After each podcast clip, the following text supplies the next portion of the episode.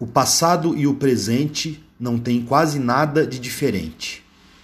O negro e o índio foi e é tratado igual bicho. Porrete, castigo, grade, corrente, estupro sexual, moral, psicológico e corporal, cotidiano e coletivo.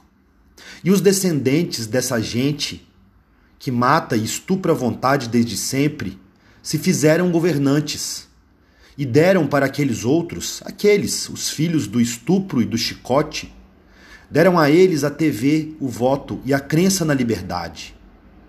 E os donos do chicote se fizeram protetores, defensores do bem e da razão. Disseram para toda a gente: confiem na gente, assistam novela e sejam trabalhadores.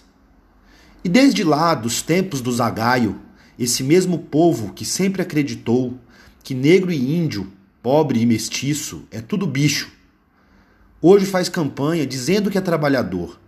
E faz até ração de cachorro, dizendo que pobre não tem que escolher o que comer. O pobre tem é que tomar a benção e agradecer.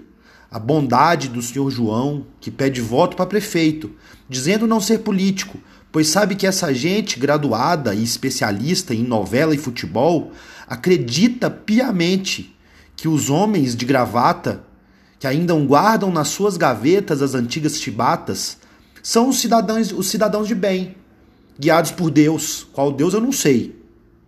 Mas que eles têm a família deles protegida, isso tem. Mas é só a deles mesmos e de mais ninguém.